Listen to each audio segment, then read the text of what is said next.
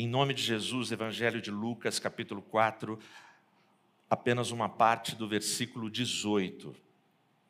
O Espírito do Senhor está sobre mim, porque me ungiu para pregar o Evangelho aos pobres.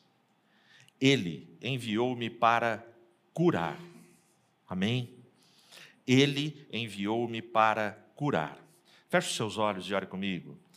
Santo e poderoso Deus, obrigado, Senhor Obrigado porque se nós estamos aqui, se de alguma forma, ó Deus, estamos em pé, de alguma forma, pelo Teu Espírito Santo, nós fomos curados. O Teu Espírito trouxe cura nas nossas vidas, nos nossos relacionamentos, no nosso corpo físico, no nosso corpo moral, psicológico, espiritual. De alguma forma, Senhor, o teu Espírito nos deu saúde para te exaltar e te glorificar.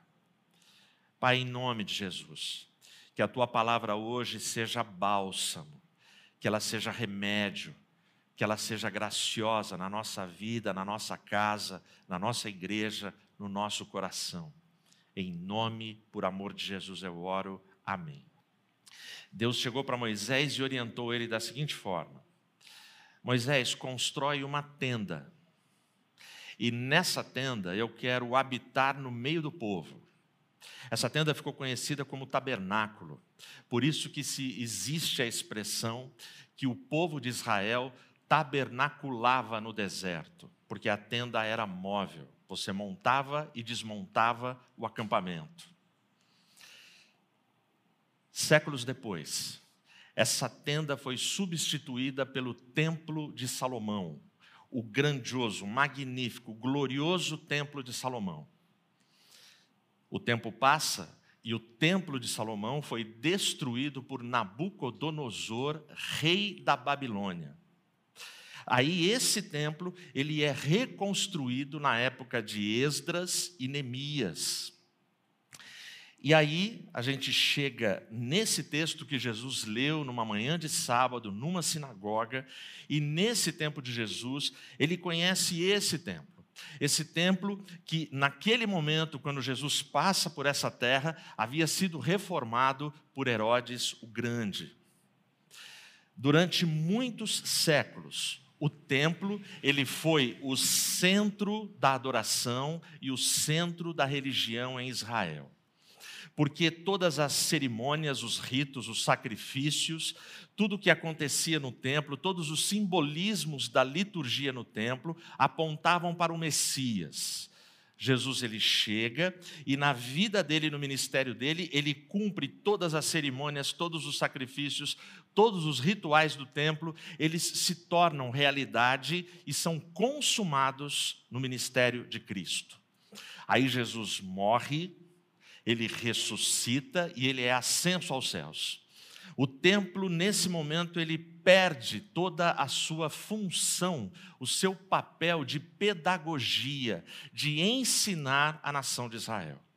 Aí o tempo vai passando e no ano 70 da nossa era, o general Tito, um general romano, ele invade Jerusalém e ele destrói o templo, definitivamente. Até hoje, o templo está lá sobre só um muro, o famoso Muro das Lamentações.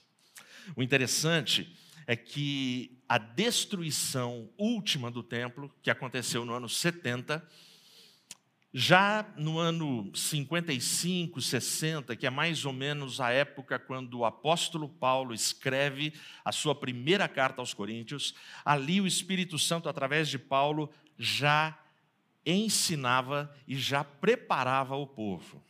No capítulo 6, versículo 19, quando Paulo está falando sobre pecados da carne, sobre pecados de prostituição, no versículo 19, ele confronta a audiência dele dizendo o seguinte: Vocês não sabem que o vosso corpo é templo do Espírito Santo? Assim como o templo físico, o prédio, as paredes, a arquitetura, o templo físico da nação de Israel foi destruído, foi atacado. O nosso templo, o nosso corpo, também é atacado e é destruído por enfermidades.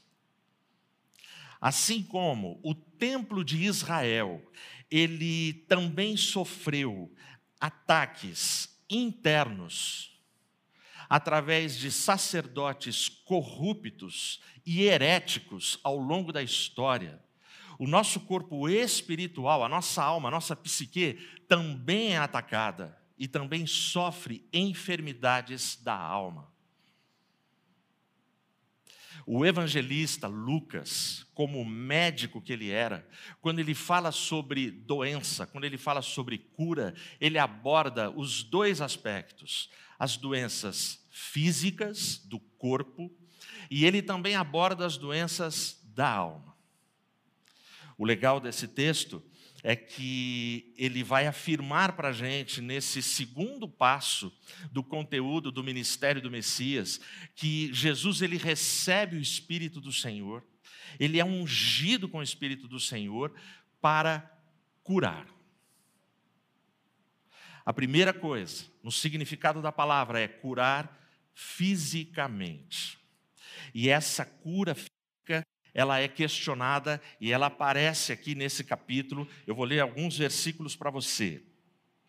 O primeiro versículo 23, Jesus dizendo: Certamente me direis este provérbio: Médico, cura-te a ti mesmo. Tudo que nós temos ouvido do que tens feito em Cafarnaum, faze-o também aqui na tua terra.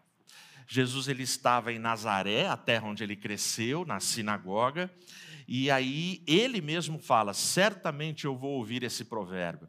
É, esse provérbio ele nasce de uma regra que existia no Velho Testamento, Levítico 21, versículo 21.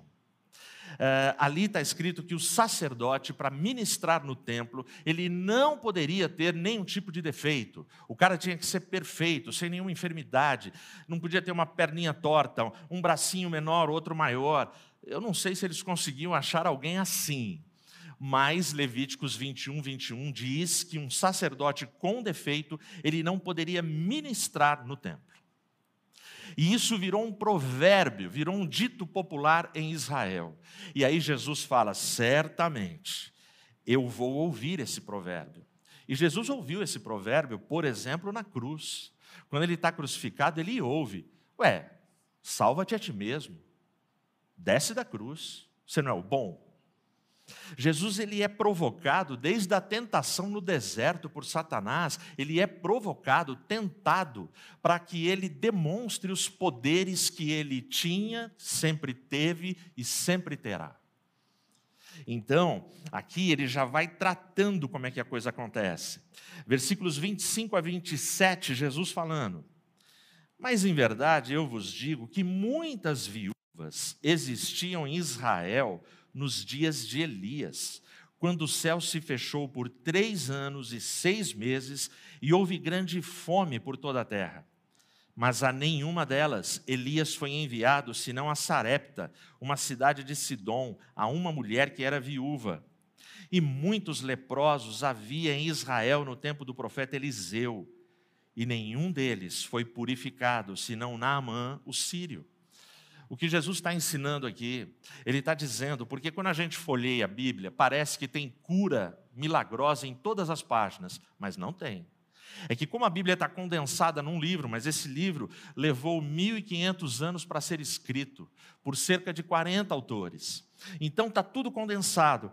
Mas Jesus está afirmando, ó, só aquela viúva, dentre centenas, milhares de viúvas, só aquela recebeu a benção. Dentre numerosos caras com lepra, somente Naamã, naquela época, recebeu a cura. Jesus está falando e ensinando aqui para a gente sobre fé, porque os caras aqui no diálogo provocaram ele. Por que é que você não realiza é, aqui o tanto de milagres que você realizou na sua cidade? E Jesus está dizendo que o componente da fé é fundamental para a cura. Aí, na sequência desse mesmo capítulo, a gente chega aqui no versículo 38. Olha o que diz. Ele já está em outro lugar, ele já saiu de Nazaré. Ele está em Cafarnaum aqui. E ele, levantando-se da sinagoga, entrou na casa de Simão. e a mãe da esposa de Simão estava cometida por uma febre alta, e eles pediram-lhe por ela. E inclinando-se para ela, repreendeu a febre, e esta a deixou, e levantando-se imediatamente os serviu. Ora, quando o sol estava se pondo, trouxeram-lhe todos os que estavam doentes com diversas doenças, e ele, colocando as mãos sobre cada um deles, os curava. Glória a Deus. É muito interessante. É, Jesus, aqui nesse trecho, ele cura a sogra de Pedro. É, naquela época, piadas com sogra não existiam. Né, Fábio? Piadas com sogra não existiam. É, olha, uma das primeiras curas, a primeira cura de Jesus no início do ministério dele, o pessoal pede para ele curar a sogra de Pedro e Pedro quer que cure a sogra. Quantos genros aqui querem ver a sua sogra curada? Aí em casa, hã? Você que a sogra mora junto. Amém? Entendeu? Saúde para a sogra. Então Jesus, ele cura. E é legal que o texto fala que trouxeram um monte de enfermos para ele, ele impunha as mãos sobre eles e todos foram curados. Então aqui a gente tem um componente da fé.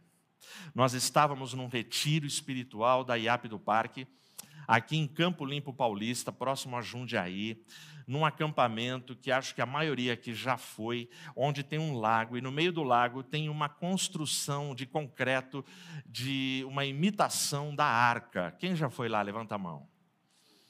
É muito bonita essa construção e é uma arca gigante. E, e o, a capela, o lugar de culto, é dentro dessa arca. Para a gente chegar até a arca, todo mundo tem que ir a nado. Amém? Brincadeira, tem uma pontinha. Quem aí está me ouvindo e já foi nesse local, levanta a mãozinha aí nos comentários. É... E a gente estava lá e foi um retiro que nós fizemos em parceria com a nossa IAP ali de Vila Medeiros. Nós devíamos ter nesse encontro uma média de 200 a 300 pessoas participando. Foi um encontro de quatro dias, um encontro que nos marcou profundamente. De novo a pergunta: dos que estão aqui, quantos participaram desse retiro que eu estou falando? Tem alguém aqui? A Regina? Hum, mais ninguém. É, só gente, tá vendo? É, foi na época do pastor Gilberto, o pastor Gilberto é quem pastoreava aqui. E à tarde, quem iria dar uma palestra ali nesse retiro era o pastor Jairo Rastelli, de Curitiba. E nós estávamos com toda a família. Nessa época, a Mariana, minha filha, que está sentada ali, a Mariana, ela tinha mais ou menos seis meses de vida, um bebê. Aí, a Regina me chama, e a Regina chorando, a Regina apavorada, ela falou: Edmilson, a gente vai ter que ir embora. Era um sábado a gente vai ter que ir embora. Eu falei, por quê, Rê? Está tão gostoso o retiro, está tão legal, está tão bacana. Ela falou, a Mariana está queimando de febre. E eu pus a mão no corpinho da minha filha e a minha filha realmente estava fervendo, estava queimando. E você olha para um, um bebê, é, homens, né, homens como eu, sabem que uma febre para um homem é algo muito pior que o parto para uma mulher é infinitamente pior. Nós sofremos muito mais do que vocês, mulheres, na hora do parto, não é, Eli? Com certeza. Então, olha só.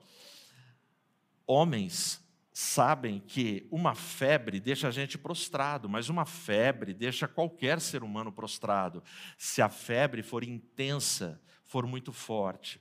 E a temperatura da Mariana era algo assim, pouco acima dos 40 graus. A, Mariana, assim, ela não reagia, a gente estava desesperado. E a Regina queria ir embora. Eu falei, Rê, é, vamos, vamos segurar a onda durante a palestra. A gente fica, a palestra ia começar, e eu lembro que lá na frente ainda a capela estava vazia. É, quem estava lá na frente orando pela palestra era o presbítero Jairo, na época presbítero, o meu pai, que ele chamou meu pai, pastor Genésio, e tinha uma terceira pessoa que eu não lembro, os três ajoelhados, orando silenciosamente, e lá ficaram por uns 20 minutos, orando em favor da palestra e da programação que nós teríamos. Eu falei, Rê, vamos ficar e a gente vai orar por ela. Tá bom. A Regina aceitou. E eu estou lá na frente, lotou, estamos assistindo, estamos participando. A Regina ficou lá atrás, no último banco, e ela ficou com a Mariana no colo dela. Eu esqueci. Eu esqueci que a Mariana estava com febre. Eu diria para você que eu não orei pela minha filha que estava com febre. De tão envolvido com a programação. Eu estava confiante, eu estava tranquilo.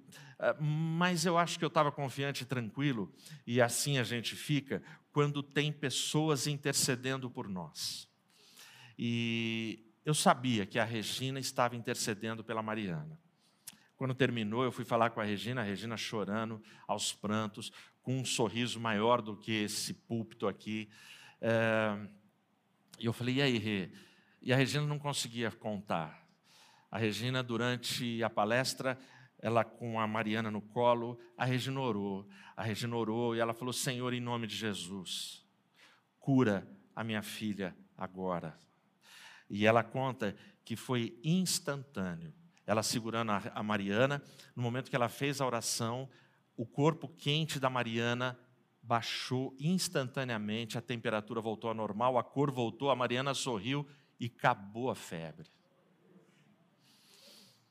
Essa foi uma experiência da minha esposa com a minha filha. E a gente tem a foto desse dia. Um dia dramático para a gente, porque você vê teu filhinho ali, arrebentado, quebrado. Uh, o sentimento de qualquer pai é: dá essa febre para mim, livra o meu filho. Mas ela foi curada uh, fisicamente. E eu estou falando de uma febre, e citei a febre da sogra de Pedro. Eu citei uma doença do dia a dia que todos nós enfrentamos, pela qual nós oramos. Eu poderia dar testemunhos aqui de doenças é, incuráveis, espetaculares, mas eu quis trazer algo simples, porque o nosso dia a dia ele é formado de coisas e desafios aparentemente simples e pequenos. Uh, você que acompanha as nossas transmissões, muita gente se manifesta na área de comentários, tanto pedindo oração como agradecendo. Oh, lembra que vocês oraram, lembra da vigília, lembra da quarta-feira, lembra do dia. Pois é, a cura veio. Amém. E a gente tem glorificado a Deus por tudo isso. A segunda uh, visão, a segunda perspectiva que Lucas, o evangelista, coloca é a perspectiva da cura espiritual. E quando ele fala que ele foi ungido para curar, ele continua o texto, para curar o, aqueles que têm corações partidos. Em algumas Bíblias, aqueles que têm corações quebrantados um, uma mãe, mãe de dez filhos, ela foi num programa de TV ser entrevistada. O entrevistador olhou para ela e perguntou assim: Mãe, uh, você tem dez filhos, você ama os dez da mesma forma? Você ama os dez iguaizinhos? Ela falou: Não, eu não amo eles da mesma maneira. Aí o apresentador ficou meio chocado e falou assim: tá, e como é que é isso? Quem que você ama mais? Aí a mãe pediu para o entrevistador, ó, descrição, que eu não quero magoar meus filhos. Mas ela apontou para um e falou assim, ó, é aquele ali, ó, é aquele que eu amo mais. Por quê? Porque esse meu filho, ele sempre ele tem sido ignorado ele tem sido rejeitado pelos seus outros nove irmãos. E ele sempre está sozinho. Esse meu filho, ele sempre está num canto de coração partido. Por isso, eu dedico amor maior para ele. Amanhã, se outro estiver com o coração partido, o meu grande amor vai se concentrar no outro. Deus tem muito mais do que dez filhos. E Deus não tem filhos favoritos.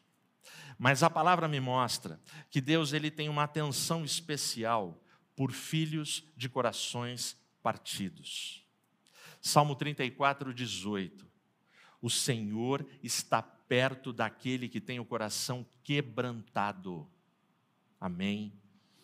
Uh, então, os partidos precisam de cura. Corações partidos precisam da graça de Deus. Corações partidos, é, eles precisam de socorro.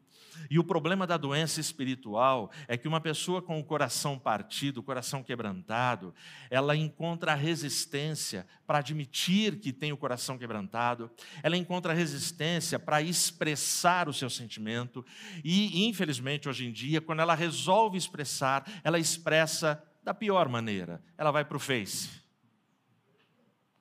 Ela vai para o Face e joga aquelas coisas no ventilador e espalha. E é ruim. E aí, eh, você sabe que nas redes sociais hoje tem um monte de cientista, de médico e de especialista em todas as áreas, não sabe? Você deve saber. Se não sabe, fica esperto. Então, é, pessoas de coração quebrantado, de coração machucado, pessoas que têm o coração partido por algum evento na vida, elas também precisam de cura. A boa notícia dessa manhã é que Jesus, ele recebeu a unção do Espírito para curar. Curar fisicamente, curar espiritualmente. Uh, eu teria muitos testemunhos para compartilhar com vocês em relação à ceia online que nós realizamos na IAP do Parque. É, do pessoal que está aqui presente, quantos participaram da ceia? Levanta a mão, deixa eu ver. A maioria, a maioria participou. Eu não sei como é que foi na sua casa.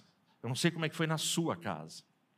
Mas em casa, na minha casa, foi uma unção.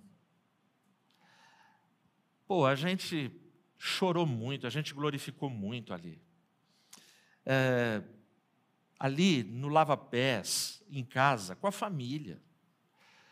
Poxa, eu já participei de cerimônia de lava-pés inúmeras vezes, inúmeras vezes. Eu já lavei os pés da minha esposa e ela lavou os meus. Mas lá em casa foi diferente. Eu não sei se esse, esse clima, esse ambiente de pandemia, que nos isolou, nos prendeu dentro de casa, fez com que a gente se afastasse é, do convívio, da comunhão próxima, abraço, com os nossos amados e queridos. Eu não sei, mas aquele momento da ceia foi tão sublime, foi tão legal. A ceia passou. E eu ouvi e recebi na minha caixa de mensagem, no meu celular e pessoalmente, muitos testemunhos do que aconteceu nas casas. Eu acho assim, eu agradeço muito a Deus as pessoas que vêm e testemunham e me contam. Porque se você não conta, a gente não fica sabendo. E testemunhos edificam, testemunhos trazem edificação. Eu vou contar um deles apenas para você, sem, sem revelar o santo, a santa e os santos da casa.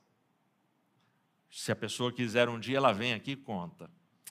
Mas uma dessas pessoas me chama e ela fala assim: Pastor, eu quero agradecer quem teve a ideia, a ideia de vocês, da sua equipe, do pastorado, dos diretores, a ideia de fazer uma ceia online. Pastor, ah, das ceias que eu já participei na minha vida na igreja, a melhor ceia, a mais profunda, a mais significativa, a mais espiritual, foi essa online que foi realizado. Pastor, eu nunca tinha lavado os pés do meu cônjuge.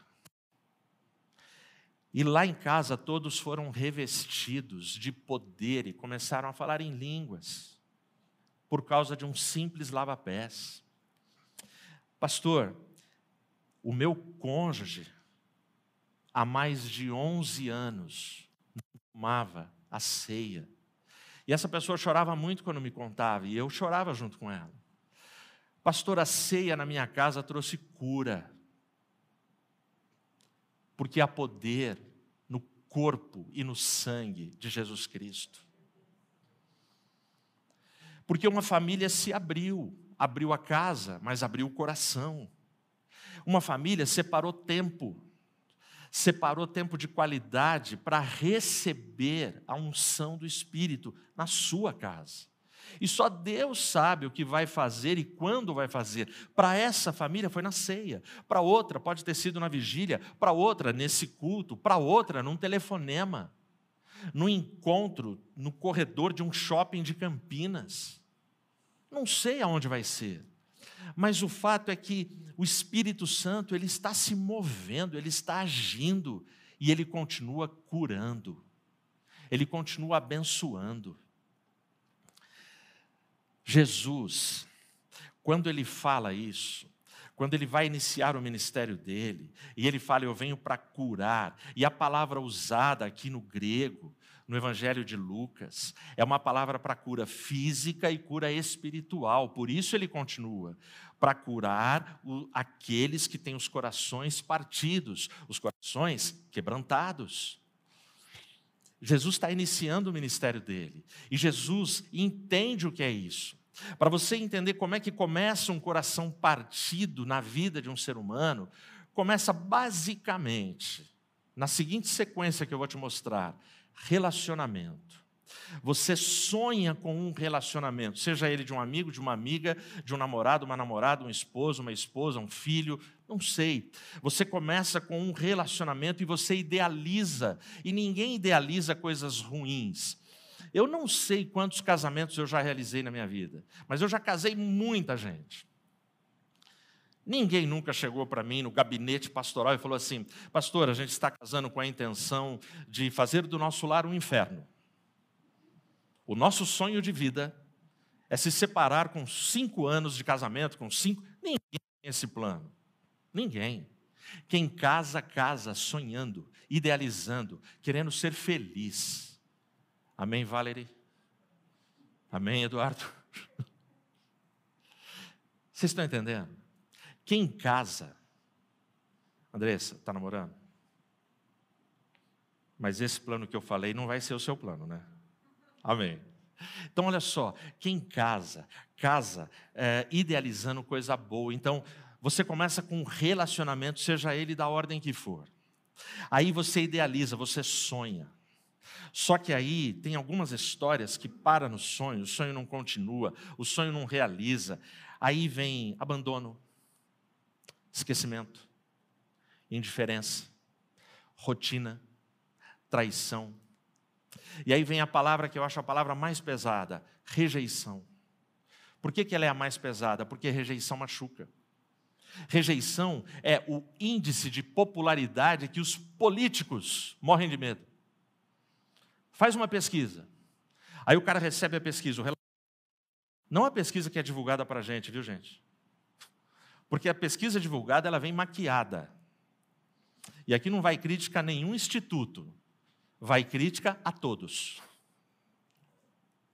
Indistintamente. Porque pesquisas você interpreta e faz a leitura que lhe convém. O mercado que a gente trabalha é impressionante. As rádios de Campinas, todas são primeiro lugar no Ibope. Eu falo, como isso é possível? Mas cada uma pega a mesma pesquisa e lê de um jeito. Não, eu sou líder na classe C dos frequentadores de boteco. Eu falei, ah, você é líder entre os bêbados. Ah, eu sou o primeiro lugar entre aqueles que gostam de música sertaneja misturado com clássicos do Beethoven. Ui! Percebe? Então, pesquisas são manipuladas. Agora, Todo político que pega uma pesquisa e vê assim, o seu índice de rejeição cresceu. Esse cara entra em pânico. Porque rejeição significa eu não voto nele de jeito nenhum. Eu rejeito. Rejeição, saindo do campo da política e vindo para o campo do relacionamento humano, rejeição é algo que leva se não for tratado, se não for curado, se não for resolvido, leva a suicídio. Nós estamos num mês que fala de suicídio. É, pode ter gente aí me ouvindo, gente aqui no templo me ouvindo, que já passou pela cabeça o suicídio, que já pensou em dar fim à sua vida, porque o suicídio, o suicida, ele não quer morrer, ele quer resolver os seus problemas.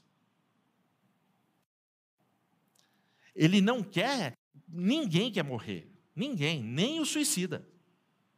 Mas o suicida ele enxerga na morte a única solução para as suas demandas, para as suas brigas, para os seus conflitos, para as suas divisões, para as suas ofensas, para as suas humilhações, para as suas dívidas, para tudo. Então, o suicida não é alguém que quer a morte, é alguém que quer a solução. E o suicida ele deixa recado, viu? Presta atenção na sua. Presta atenção no que a pessoa posta. Presta atenção no que ela fala na mesa do almoço, na mesa do jantar, na mesa do café. Presta atenção nas brigas que acontecem na sua casa. Ah, ninguém me ama, ninguém gosta de mim, eu não sou importante, isso e aquilo. Ah, eu vou sair por aí, eu vou isso, eu vou aquilo. Ah, qualquer dia eu me mato. A pessoa fala assim. Ela está dando um recado. E qualquer dia ela se mata. Histórias de suicídio se repetem aos milhares todos os dias. Como o volume é grande, não é notícia. Vai ser notícia de uma celebridade, alguém famoso, mas alguém que não tem fama é mais um número na estatística. Por causa da rejeição. Então, essa sequência quebra coração. Essa sequência que eu te falei de relacionamento, sonho, frustração, traição, abandono, esquecimento, rejeição, suicídio, toda essa sequência gera corações quebrantados, corações partidos em todas as classes sociais. Isso não escolhe quem é rico, quem é pobre, quem é classe média. Todas as classes sociais, não tem cor, não tem nacionalidade, tem gente morrendo com o coração partido no mundo inteiro, em todas as culturas. Mas Jesus recebeu uma unção especial do Espírito para curar. E ele sabe o que é ser rejeitado. Quando Jesus nasce, os pais tiveram que fugir para o Egito. E eles fogem para o Egito porque Jesus foi rejeitado. Porque o rei da época não queria aquele reizinho porque falaram para o rei da época que ó, nasceu o rei de Israel. E ele fala: não, não, aqui não. Mata esse cara. Então a família foge. Quando Jesus volta, ele continua enfrentando rejeição. Quando ele inicia o ministério dele, aqui nesse texto, no capítulo 4 de Lucas, você vai encontrar expressões de Jesus tendo que fugir dos seus acusadores. Os caras já estão querendo matar Jesus, mas ele foge. Jesus ele é rejeitado por escribas, por fariseus, ele é rejeitado por, é, pelo poder romano, ele é rejeitado a vida inteira. Ele vai enfrentando rejeição. Ele é o salvador do mundo, ele é o cara que veio para salvar, veio para curar, veio para evangelizar, para libertar, mas ele é rejeitado e sofre na pele a rejeição. Quando Jesus ele é colocado na cruz e, a, e o madeiro é erguido, o que o mundo está falando para ele é assim: morra, Nazareno, você não é bem-vindo no nosso planeta. Nós escolhemos um ladrão, nós escolhemos Barrabás, e você morra porque nós, a nossa geração, te rejeita. O que você fala que você é, para nós você não é. É nessa cruz, é enfrentando toda a dor de uma rejeição, que Jesus está falando: Pai, perdoa-lhes, perdoa-lhes. Ao terceiro dia, ele ressuscita. E aí eu e você vamos encontrar no Evangelho de João, capítulo 14, versículo 2, Jesus olhando para os seus discípulos que estavam temerosos, que estavam com medo, que estavam falando assim: caramba, o que vai ser da gente? Aí Jesus, no versículo 1, ele fala: Não se perturbe o vosso coração. No 2 ele fala: Na casa do meu pai tem muitas moradas. Se não fosse assim, eu não teria dito para vocês. Sabe o que Jesus está falando no versículo 2 do Evangelho de João, capítulo 14? Ele está dizendo assim: eu fui rejeitado desde o meu nascimento. Eu vivi a minha vida nesse planeta que eu criei sendo rejeitado por todos os poderosos. Eu fui rejeitado por um povo e uma nação. E eu só amei essa nação, mas eu fui rejeitado. Mas eu quero dizer para você o seguinte: na minha casa, você nunca será rejeitado. Porque na casa do meu pai tem lugar para você. Na casa do meu pai, se a tua família, o teu pastor, a tua esposa, o teu marido, o teu namorado, a tua namorada, o teu bairro, o teu colégio, a tua faculdade, a tua turma, se você só foi rejeitado nessa vida, na minha casa você não será rejeitado, na minha casa tem lugar para você. Ele traz cura. Jesus traz cura, cura física e cura espiritual. Margaret Mead, uma antropóloga cultural. Ela nasceu em 1901, morreu perto da gente, em 1978, nasceu na Pensilvânia. Ela dando aula uma vez, uma aluna perguntou para ela assim: Professora, na sua opinião, qual é o primeiro sinal, o primeiro sinal de civilização de uma cultura? A aluna achou que ela, antropóloga cultural, responderia falando e dando exemplos de bacias de barro, de pedras de amolar faca. Ela achou que a antropóloga responderia dessa forma, de acordo com a matéria que ela ministrava. Mas a antropóloga surpreendeu. A resposta dela foi mais ou menos assim: o primeiro sinal de civilização, de uma cultura, é quando existe nessa cultura um fêmur que foi quebrado e que surge curado. Vou explicar. Aí ela diz: por quê? Porque em toda a cadeia animal, se o fêmur se quebra, esse animal por causa dessa perna quebrada, ele não tem como caçar, ele não tem como ir até o rio beber água, ele não tem como se defender. Esse animal, ele se transforma numa uh, carne fresca para os seus predadores. Agora, quando você chega num lugar e encontra uma pessoa que o fêmur dela foi curado, porque nenhum animal consegue sobreviver tanto tempo para que o osso se cure naturalmente, não resiste, demora. Mas quando você encontra alguém que o fêmur está curado, significa que uma outra pessoa gastou tempo, dedicou tempo para ajudar aquele que caiu. Uma outra pessoa alimentou esse que caiu. Uma outra pessoa deu segurança para esse que ficou imobilizado e totalmente fragilizado às ameaças externas. Ou seja, o primeiro sinal de civilização de uma cultura é quando uma outra pessoa entende a dor, o sofrimento, o desespero, a dependência de um semelhante e ajuda esse semelhante a encontrar cura.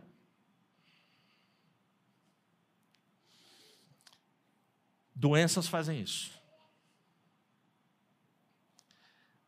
Doença é pedagógico. Eu já vi muita gente mudar a vida por causa de uma doença. A doença muda a visão de uma pessoa. A doença estabelece um novo caminho. A doença muda os valores da vida de uma pessoa. A doença, ela dá uma nova perspectiva. A doença faz a pessoa ressignificar o amor, a comunhão e a família. A doença, ela triplica a fé e a gratidão a Deus para uma pessoa. A doença é pedagógica. Talvez a cura que você está buscando, talvez a cura que eu precise, é uma cura que ela deve ser gradativa. E Deus sabe porque ela tem que ser gradativa, porque ela é pedagógica, porque ela ensina. A minha filhinha com seis meses não ia saber. E ela foi curada instantaneamente. Mas a doença, muitas vezes, ela é a maior bênção que a gente pode receber na vida, porque uma doença, ela paralisa um ser humano que está totalmente rebelde, focado nos seus caprichos, no seu orgulho e na sua vida. E a pessoa não para para ouvir, mas uma doença faz você parar. Uma doença coloca você na cama. Uma doença põe você de joelhos. Uma doença faz você jejuar, faz você orar, faz você buscar a presença do Senhor, o Senhor que cura. Ele cura. Você tem dor aí, deixa eu te dizer, ele pode pegar a sua tristeza e derramar uma cachoeira de óleo de alegria na sua vida. Ele pode devolver para você a alegria que você perdeu. Ele pode devolver para você a paz que você já não conhece. Porque a doença ela revoluciona. Ela transforma. Somos pecadores? Somos. Somos suscetíveis a doenças? Somos. A doença é fruto do nosso pecado? É. Mas Deus é especialista em pegar tragédia e transformar em glória para o nome dEle. Você luta e quer ter a fé de Abraão, então se prepare para ter as provas de Abraão. A gente também ajudou Mateus. Quando eu li essa história do fêmur, eu tive que pensar no meu filho. Meu filho tinha 12 para 13 anos. 11. E aí o primeiro fêmur dele deu problema. Mateus sempre foi um menino extremamente hiperativo. Mateus não para, até hoje ele é assim. O Mateus ele sempre foi cabeça, tronco, membro e bola. Todo mundo tem três partes, Mateus tinha quatro. Ele tomava café, ele almoçava, ele jantava em casa com a bola embaixo da mesa e o pé balançando na bola. Eu falava, cara, para. Ele, não, pai, eu sou um craque. Eu e a Regina olhava esse menino arrastando a perna. O que, que foi, Mateus? Nada. O que, que foi, Mateus? Nada. Estou bem. Ele não falava por causa da paixão pela bola, porque ele falava: se eu contar, eles não vão deixar eu jogar bola. E ele foi piorando. Até que chegou um momento que a dor era insuportável e ele entrou na dor da cadeia animal que eu te falei, que você não consegue sozinho mais. Ele falou: mãe, não está dando vamos lá para a clínica. E fomos lá para a clínica de ortopedia, o COC, onde está construindo um prédio, derrubaram aquela clínica legal ali na Norte-Sul. O primeiro médico olhou, virou para a Regina e falou assim: tem nada não, ó, toma esse remédio, daqui seis meses, se a dor continuar, volta. A Regina falou: hã? Sabe quem atendeu a gente assim? O dono da clínica, um dos caras mais famosos de Campinas. A Regina não se conformou, foi atrás, Voltamos com outro médico indicado, especialista, doutor Flávio Aranha. Miranha, né? Aí a gente vai lá e ele fala: não, vamos tirar uma radiografia, vamos olhar. Aí ele olhou, pegou tudo, ele fez o que o outro médico tinha que ter feito e não fez. Ele olhou e falou assim: ó, oh, cirurgia já. A cabeça do fêmur dele está deslizando. O bom é que a gente vai pegar isso agora, tem conserto. A gente coloca um pino desse tamanho, gruda tudo. Esse pino não vai fazer mal para ele. Lá na adolescência dele, quando ele tiver 20 anos, 25 anos, se ele quiser, a gente abre e tira. E é vida normal. Ele vai poder nadar, correr, escalar, voar, pular de paraquedas, o que ele quiser. No caso de paraquedas, é bom abrir, né? Que a cirurgia não vai resolver. Cara, e ele vai para a cirurgia. Fico eu e a Regina ali na, na recepção. A recuperação do Mateus foi quase um ano. Um ano, um moleque hiperativo. Imagina o que foi para o Mateus: videogame, a turma ligava para ele da escola, todo mundo ajudou ele, a, as professores mandaram lição para ele fazer em casa, a turma, o grupo dele ia em casa fazer lição com ele, trabalho com ele. Ele não perdeu nenhum ano escolar. Eu e a Rê, a gente chorava, cara. A gente chorava porque, pô, é o nosso filho. Pô, aí terminou a dieta, quase um ano, volta a andar, tira as muletas. Pá, um mês, dor do outro lado. Fomos ao médico, ele falou, é a mesma coisa. Aí eu falei, mas doutor, ele falou, deixa eu falar, Edmilson. O que aconteceu com teu filho acontece assim, um em cada dez milhões. Eu falei, ah, eu podia ter jogado na Mega. Ele falou, podia. Mas você está gastando a sua sorte com os fêmurs do Mateus. Eu falei, puxa vida. Dia de novo. O moleque ficou engasgado, ele falou: pô, mais um ano, mais um ano, mais um ano. Eu lembro da minha sogra, ela ia em casa, lanche, jantar, isso, aquilo. E o Mateus sempre foi muito zoeira, muito zoeira, rindo dele mesmo, rindo dos outros, botando apelido em todo mundo. Uh, minha sogra virou para ele e falou assim: Mateus, eu acho tão legal você. Por quê, vó? Porque você sorri com tudo que você está passando. Ele falou: ah, vó, se eu for chorar, vai piorar muito, hein? Então ele escolheu sorrir. Ele escolheu sorrir. A minha irmã, outro dia no telefone comigo, escolheu sorrir. Ela falou: Edmilson, estou carequinha. Todo hospital de câncer, quando chega o momento de rapar a cabeça da mulher, disponibiliza psicólogos, porque o emocional da mulher é abalado. E antes de raspar a cabeça, vai ter que ter um acompanhamento. Você não pode ir lá e raspar a cabeça. Agora, caras como o pastor Paulo, não sofreria isso.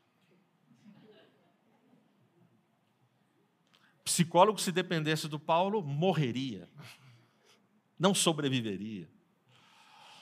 Mas, cara, sorri.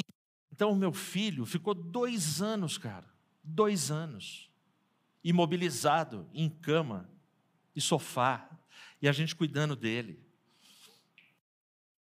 Mas ele está ali ele foi curado. Porque o Espírito do Senhor está sobre Jesus Cristo. E Jesus Cristo foi enviado para curar. Se Ele vai te curar instantaneamente, como foi com a Mariana numa oração, ou se Ele vai te curar através de médicos, como foi o meu filho, não importa. Deus usa os meios que Ele quiser usar, e tudo concorre para a glória do nome dEle, amém? Para terminar e a gente concluir. Esses dias eu cheguei em casa, estou na cozinha, aquele alvoroço em casa. A Regina estava no quarto, trocando o Joca, o Joaquim.